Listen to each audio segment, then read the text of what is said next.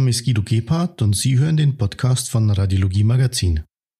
Heute bin ich zu Gast bei Embitz in Heidelberg, einem jungen Unternehmen, das für die Corona-Zeiten mit Emray, einer App für die mobile Bildkommunikation, das richtige Produkt zu haben scheint. Denn die Nachfrage ist groß. Mir gegenüber sitzen jetzt die Unternehmensgründer Dr. Ingmar Gergel und Dr. Michael Müller. Und da wir uns schon seit vielen Jahren kennen, bleiben wir auch im Interview beim Du. Ingmar, etwa fünf Jahren habt ihr damit begonnen, mit Emray eine App für die mobile Bildverteilung auf Smartphones und Tablets anzubieten. Jetzt in der aktuellen Situation mit dem Coronavirus scheint sich die Lösung als sehr praktikabel zu erweisen. Wie kommt man eigentlich auf die Idee, basierend auf einer App für mobile Endgeräte ein Unternehmen zu gründen? Die Idee entstand ähm, ursprünglich so bereits 2010 rum, also schon von einer, vor einer längeren Zeit. Damals wurde es ähm, gerne auch als äh, Schnapsidee abgetan. Wir kommen aus der Abteilung medizinische und biologische Informatik. Das heißt, es wurde, ähm, wurden hauptsächlich ähm, Algorithmen entwickelt, die eben im Bildverarbeitungsbereich sinnvoll sind oder eben erforscht wurden. Und dann kam die Idee auf in der Abteilung, ja, bringt doch mal diese Bildverarbeitungsalgorithmen auch auf das iPhone. Das wurde damals, wie gesagt, sehr stark belächelt. Ich muss fairerweise sagen, dass, dass ich das selbst auch damals so ein bisschen abgetan habe. Ähm, aber dann ähm, im Laufe der Jahre, 2012 rum, ähm, hat sich gezeigt, dass sich da tatsächlich ein Nutzen daraus generieren lässt, indem eben ähm, die Anzeige und auch die Bildverarbeitung ähm, von radiologischem Bildmaterial, wie es am DKFZ entstanden ist, ähm, für die Rufdienste eben durchaus verwendet werden kann. Das heißt, aus dieser, aus dieser Schnapsidee ist dann sukzessive ein Medizinprodukt geworden, in enger Absprache mit den Klinikern und aber auch eben mit den IT-Abteilungen, mit den ähm, Datenschutzbeauftragten, um ein vollwertiges Medizinprodukt den Kunden bereitzustellen, mit dem man dann ähm, sicher auf Bildmaterial auch außerhalb der Klinik zugreifen kann. Und Michael, was war für dich damals wichtig, den Schritt in die Selbstständigkeit zu wagen?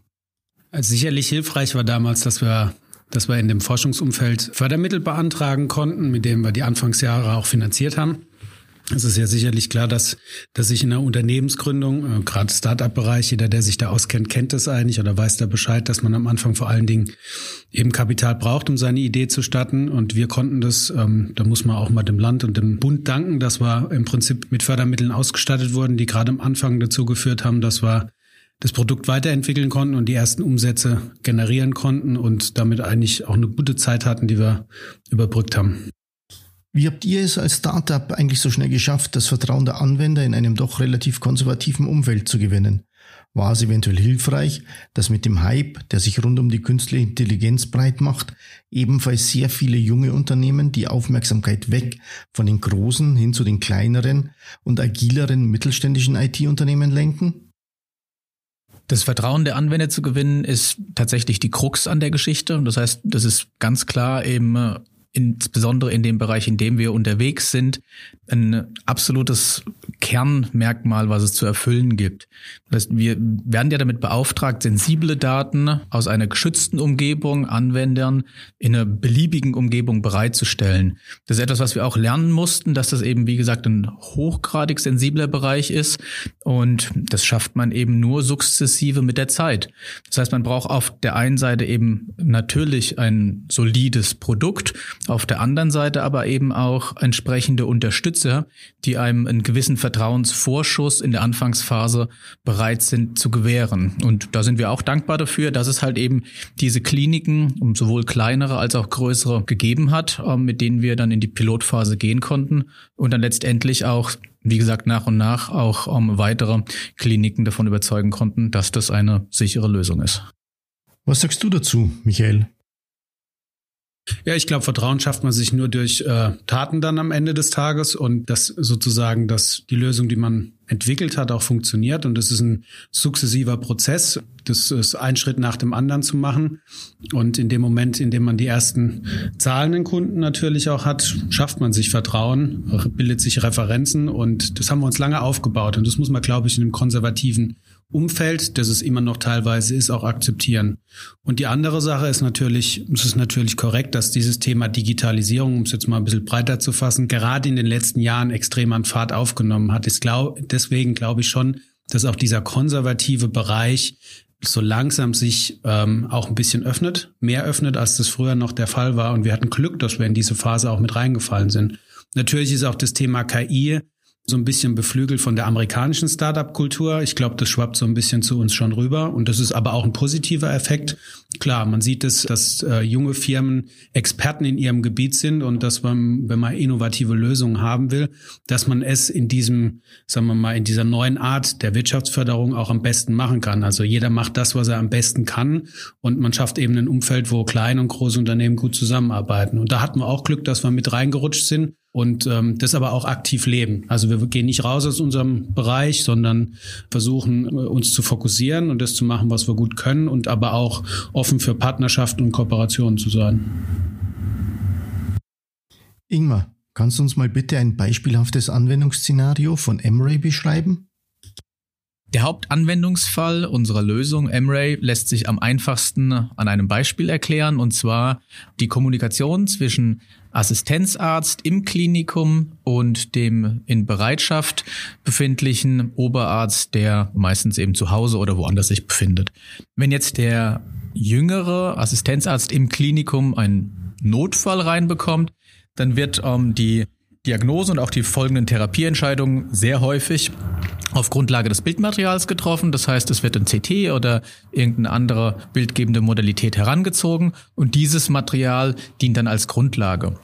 Um jetzt in kritischen Fällen eben sich nochmal abzusichern, ähm, ist es mit dem System sehr einfach möglich, diese Bilddaten aus der gesicherten Umgebung im Klinikum in Befundungsqualität dem Arzt im Hintergrunddienst eben bereitzustellen um das Ganze noch plakativer zu machen, wie wurde es bisher gemacht?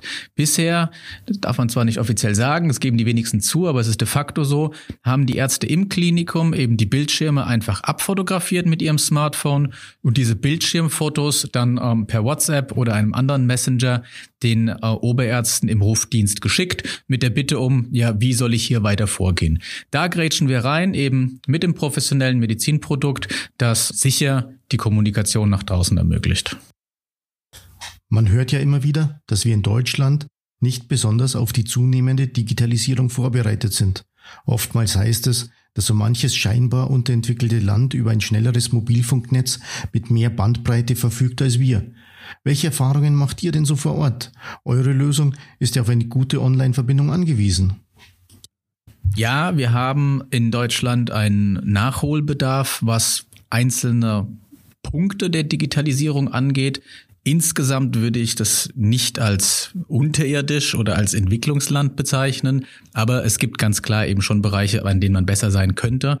Beispielsweise eben auch bei dem Mobilfunkempfang. Hm, spielt uns aber indirekt auch wieder in die Karten, weil ähm, wir die Lösung dahingehend ja entwickelt haben, dass sie eben mit schlechten Mobilfunkverbindungen und auch mit Abbrüchen im Mobilfunk gut zurechtkommt. Also es ist so ein bisschen ähm, ein zweischneidiges Schwert, aber Insgesamt sieht man jetzt auch im Zuge um, ähm, der Corona-Krise ganz klar, dass die Bereitschaft eben für die Notwendigkeit von Digitalisierungsmaßnahmen, insbesondere im Gesundheitswesen, eben doch um, ähm, wesentlich höher ist als vorher. Das heißt, um, ähm, wir bekommen teilweise auch Anrufe von Kliniken, die halt sagen, dass sie die Lösung sehr kurzfristig umgesetzt haben möchten. Und das freut uns natürlich, weil frühere Projektierungsphasen halt durchaus auch mehrere Monate Monate gedauert haben.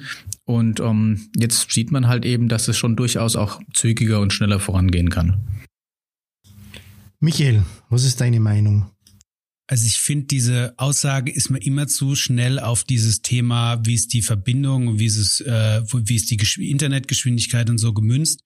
Es stimmt natürlich, dass das teilweise ähm, immer noch schlecht ist, gerade in, in, in, in schlecht besiedelten Regionen in, in dem Land. Das ist aber auch dann am Ende des, des, des sozusagen am Ende ist es auch eine Frage der, wie, wie, wie lohnt sich das für die Anbieter? Und deswegen finde ich das zu schnell auf dieses Thema Internetgeschwindigkeit runtergebrochen. Ich finde viel schlimmer, dass das auch so eine Geistesentwicklung ist, dass das Thema Digi Digitalisierung auch irgendwo im Kopf stattfindet. Das heißt, selbst wenn man die Möglichkeiten hat, dass es in Deutschland beispielsweise ungenutzt bleibt. Also fernab der des Gesundheitswesens fällt mir da einfach Behördengänge ein. Das war noch bis äh, bis bis vor wenigen Jahren. So langsam öffnet sich das, aber bis vor wenigen Jahren musste ich für jeden äh, für jedes Stück äh, Papier und Dokument musste ich bei mir auf die ähm, äh, in den Behördengang im Prinzip machen. Und ich finde, da hat Deutschland Nachholbedarf in den Köpfen. Und ähm, was das Thema Digitalisierung angeht.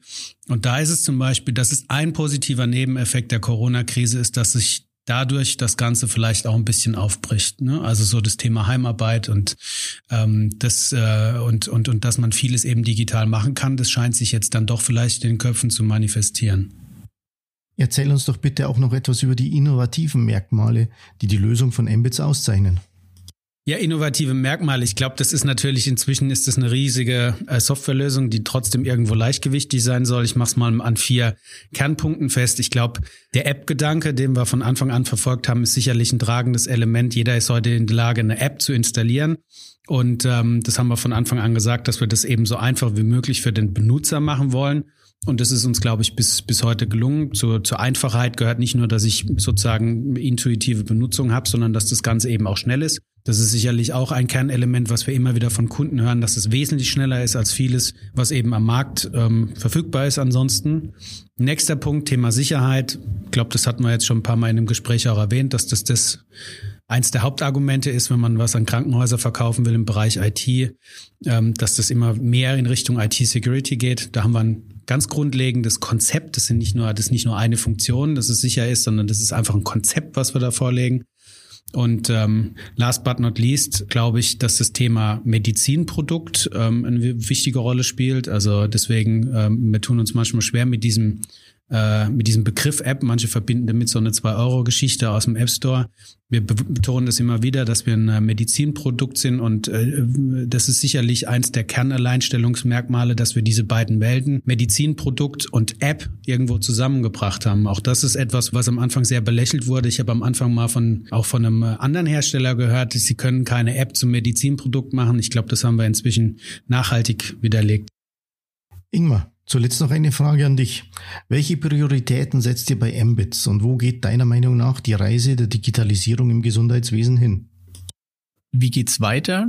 Wie wollen wir uns weiter aufstellen? Wohin geht die Produktentwicklung? Hm, tja, ich würde sagen, wir bleiben erst einmal unserer initialen Geschichte treu. Das heißt, wir wollen dort eben Nutzen generieren und professionelle Lösungen schaffen, bei denen mobile Applikationen eben ihre Vorteile voll und ganz ausspielen können. Das Ganze aber eben auch sukzessive erweitert um ähm, die Anwendungsfälle, dass es eben nicht nur lokal, regional, sondern tatsächlich global anwendbar ist. Das heißt eben auch die überregionale Vernetzung von Kliniken ähm, unter dem Stichwort überall dort, wo die bildgestützte Kommunikation sinnvoll ist oder notwendig ist.